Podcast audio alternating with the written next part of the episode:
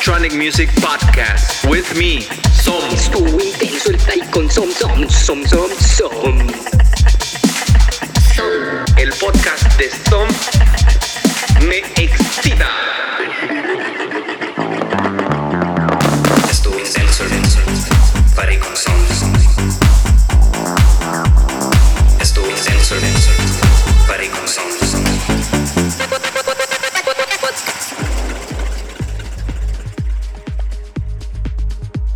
Hola amigos, bienvenidos a este nuevo episodio de Estuvo Intenso el Party con Som. El día de hoy tenemos un invitado desde Puerto Madryn, Argentina, un lugar que yo ni me imaginaba y justo eh, platicando antes de la entrevista pues ya logro ver más de donde vive tremendo artista.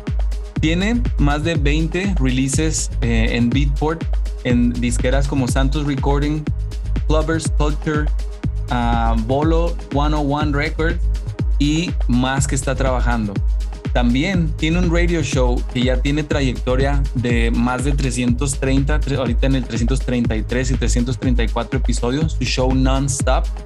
Yo soy fan de él, de las en este año que logré dar con él y escuchar sus radio shows. Escuché dos de ellos porque me llegó un WhatsApp de él y me dice, "Hey, estoy en vivo. Y a veces no me puedo conectar, pero las dos veces que he escuchado lo que tiene de su librería musical, a mí me encanta aceptó la invitación al podcast. eh, tiene una muy buena energía, este argentino.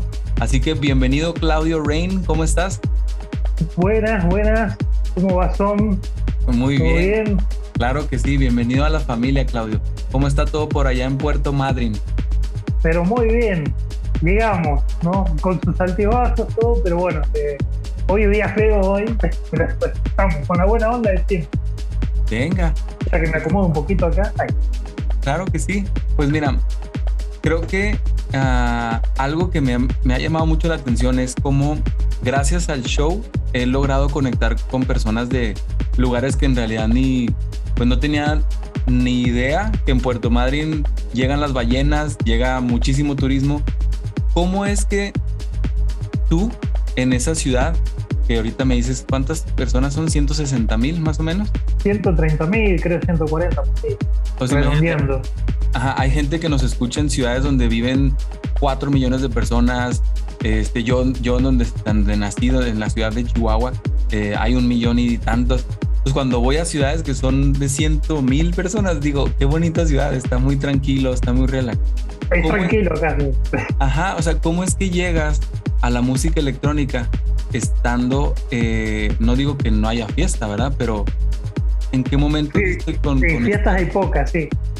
Y a ver, ¿cómo te puedo contar?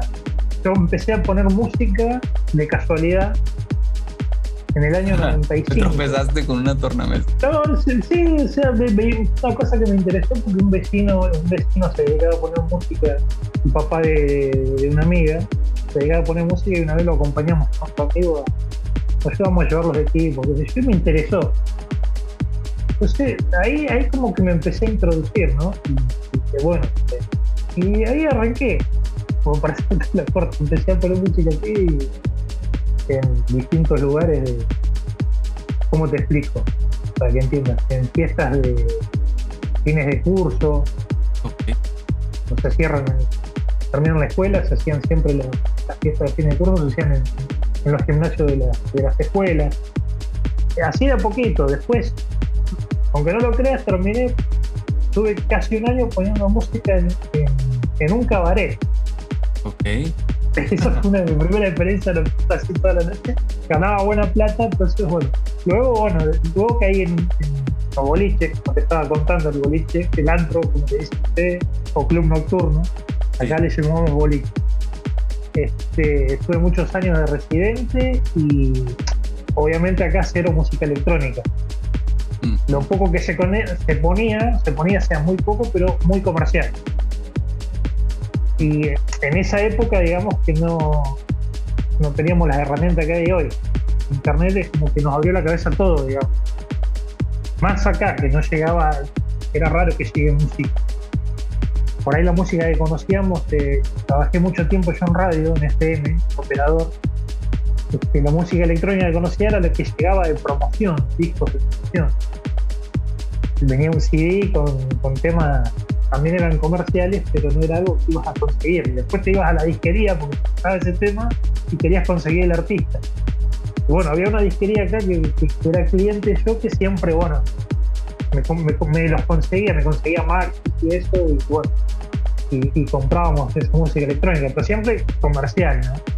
Después ya con la llegada del internet, más tarde, es como que conocimos el house, el tech, eh, el trance, este, como que se nos abrió la cabeza. Empezás a ver otro mundo. Y, bueno, después me acuerdo que la primera fiesta electrónica la hice yo mismo, Ahí en un acá en Puerto Madryn. Yo hice una fiesta electrónica o sea, para mí mismo. Fue mucha gente, la hice justo en, justo en un lugar donde yo estaba de residente, que normalmente ponían eh, muy poca música. Pero bueno, esa noche puse toda la artillería que tenía, guardada que nunca se pone. Sí. Una cosa descomunal. Y lo que estuvo bueno es que la transmitió en vivo una FM de acá, la FM que yo trabajaba.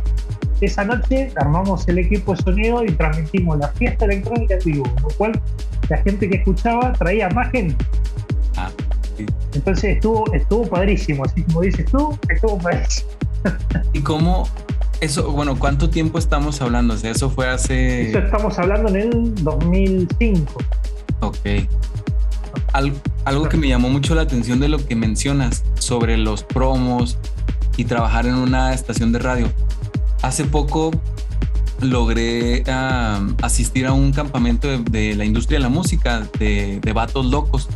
Entonces Sí. estuve, estuve con el head honcho, con, el, con, el, con Héctor. Y también él trabajó en una, en una tienda de discos. Y también hablamos con Carl Cox. Eh, ¿Te ubicas a Carl Cox? Sí, sí, como que no. claro. ¿Cómo que no? Este, También Carl Cox. Acá se me Hola, acercó el, hola, el hola. niño. ¿Tu hijo? Bruno se llama, como tu perro, mira. Bruno, ah, mira acá también Bruno. está Bruno. Ven, chiquito. Mira, aquí se llama Bruno como vos. mira, él se llama Bruno también. A ver. Ven, ven, mira, se escribió, se escapó. No es un chihuahua, ¿eh? No, Bueno, ve es un pitbull. Este, entonces, Carl Cox y Héctor, también en, eh, hace, hace 10 años o más, también trabajaban en una disquera y eso les dio el acceso a música revolucionaria. Entonces me hace también buenísimo que también ese fue el acercamiento tuyo de, de- escuchar música pop y de repente eso de que te llamaba la atención la electrónica, que era ya nada que ver con lo que ibas a escuchar en el radio, ¿no? Na- nada que ver, ¿no? Porque lo más electrónico, por ejemplo, en los 90, lo más electrónico que podíamos llegar a escuchar era el Mode, Ok. Ponele, o algo, qué sé yo, Gary Newman, ¿qué más? Eh, bueno, sí, hay unos cuantos, ¿no? Pero eh, no salía de lo comercial. Sí, sí. Y me acuerdo en esa época con, con- en lo- con los vinilos también, aquí en la Argentina, eh, costaba mucho que entren los vinilos. Entonces por ahí vos ibas a la disquera y, y había otros que se querían comprar y vos le decías, no, no te compres que está malísimo. Mentira, lo podría comprar yo. Sí. pero bueno, fue una, fue una época complicada. Es como te digo, hasta que llegó internet y ahora nos descargamos de todo de lo que sea. Lo que tiene buena la tecnología también es que podemos conocer gente de otro lado, así como, como vos, este, ahora que estamos charlando ahora, todo, todo nos llevó a este momento. Sí. Sí, es, es, un- genial esto, ¿viste? Nunca, nunca se sabe a dónde podemos llegar, porque yo, por ejemplo, estoy acá en un lugar donde prácticamente hay muy poca, muy poco movimiento de música electrónica. Yo no laburo, no laburo tanto como DJ, no tengo tanto, tanta escena. He tenido muchas oportunidades para salir afuera, pero nunca, se me, nunca se me dio la, la- la oportunidad. Por la familia, por otras cosas, cuestiones de dinero. Por ejemplo, el fin de semana que viene podría estar con, con Mariano en Lincoln, pero bueno, se me complica. Este, no llego con, con cuestiones laborales y demás. porque, ¿Verdad? Si vamos al caso, estaría bueno que la parte de DJ sea mi único trabajo. claro. Pero sí. lamentablemente, bueno, tenemos que vivir de otra forma. Eso no paga las cuentas. Ah, todavía. Y algo que se me hace muy bueno es esa parte que acabas de mencionar.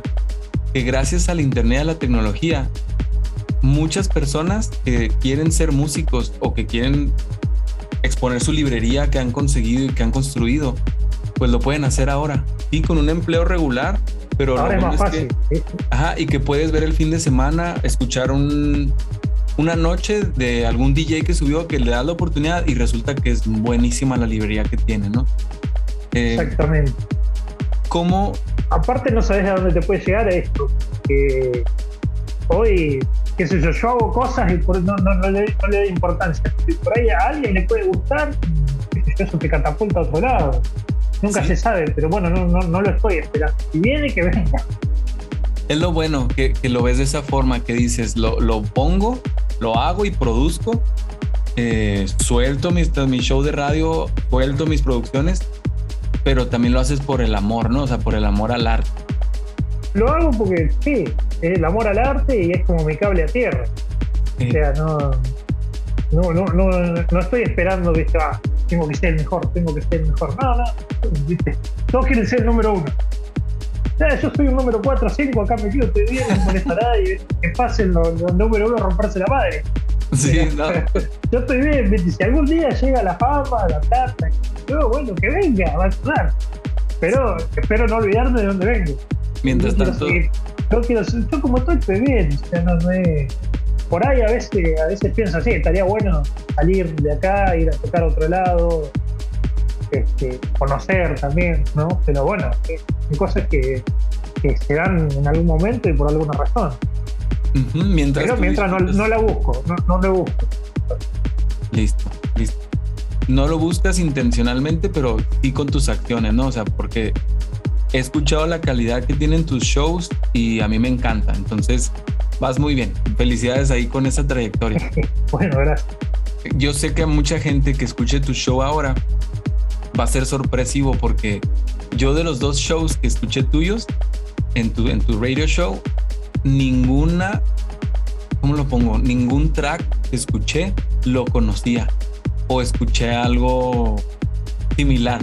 O sea, se me hace muy, muy único. Entonces, pues se ve que te metes a hacer tu librería y lo, lo transmites. Eso está Sí, en, bueno. en realidad, en realidad, este, a la hora de. No selecciono los temas. Nunca selecciono, no, no armo mi set. Yo agarro lo mismo cuando pongo música en vivo. O sea, agarro dos o tres CD y pongo. Pongo, lo tanteo en el momento y mezclo, nada más.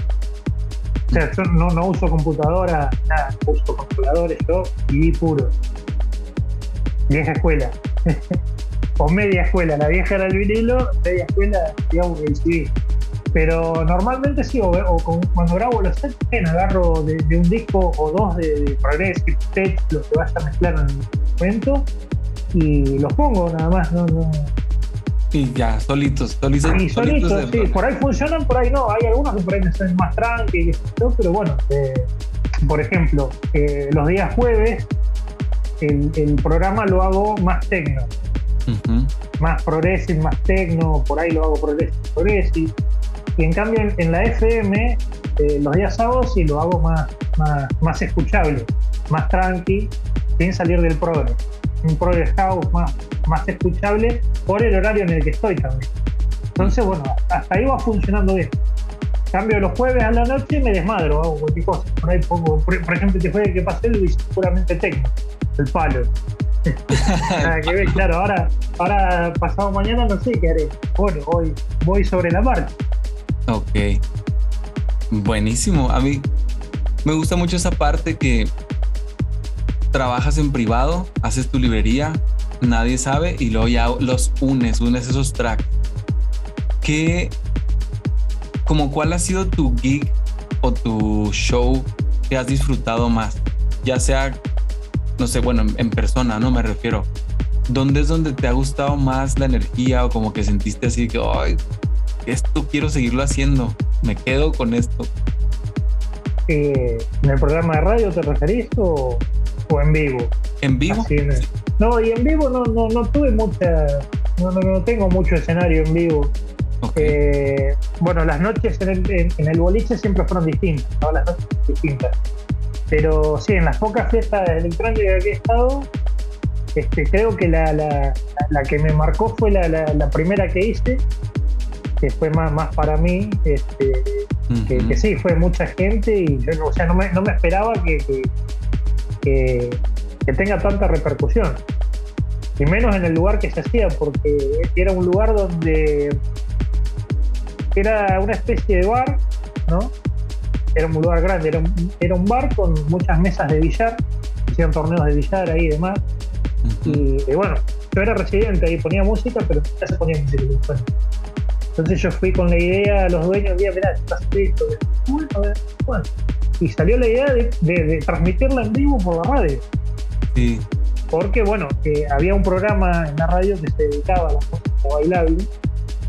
Y yo también tenía un programa que se llamaba Zona Dance en esa época. Este, que, po- que- que mezclaba en vivo y era toda música dance comercial. O sea, lo más electrónico y loco que podías escuchar era Sash de Ecuador. ¿Entiendes? Era toda, toda esa clase de música que se bailaba. ¿no? Pero bueno, en esta fiesta se dio la casualidad de transmitirlo en vivo y fue donde empecé a poner otras cosas que no se escuchaban. Por ejemplo, Chemical Brothers, Ajá. gran cosa de ¿eh? Cosas más raras como Prodigy, eh, que vino bien. Y empecé con la- la- los primeros años de Tiesto, en esa época, que estaba, estaba de moda Tiesto, así, y toda esa musiquita fue como para abrir otro camino, ¿no?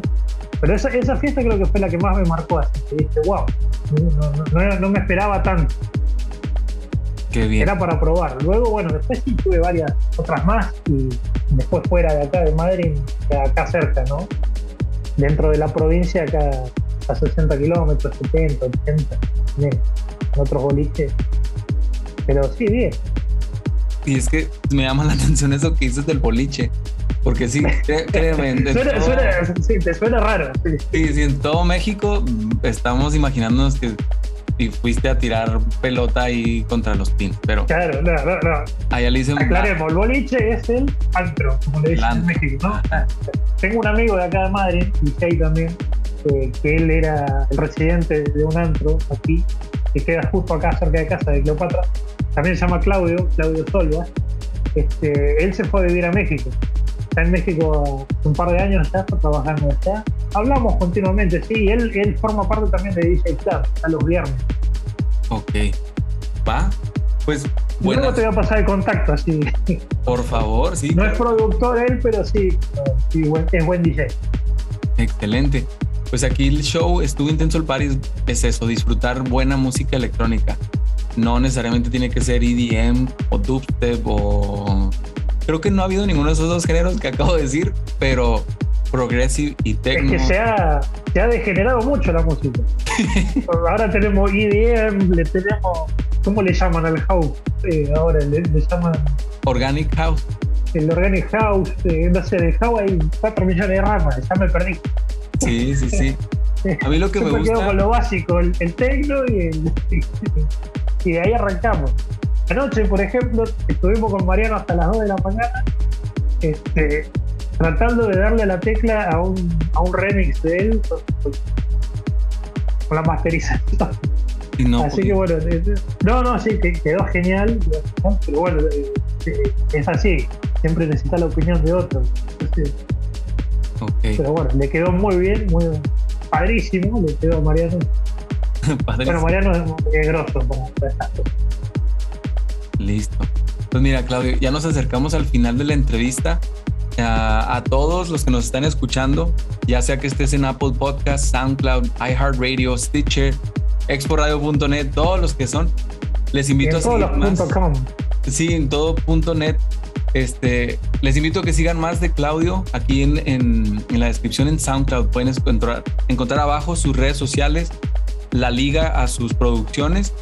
Y pues ya vieron, este es un apasionado de la música. Dime, dime. La Liga de las Sombras.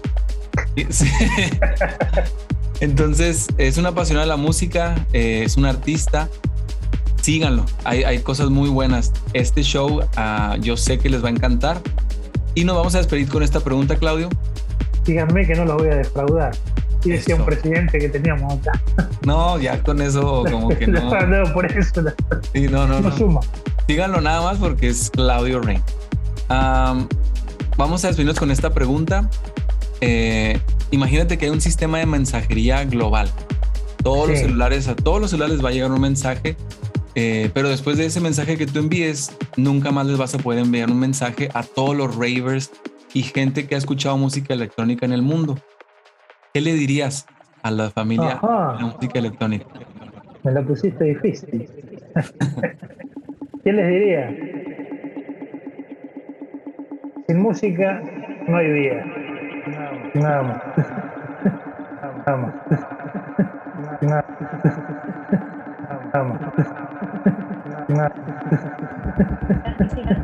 Sin música no hay vida.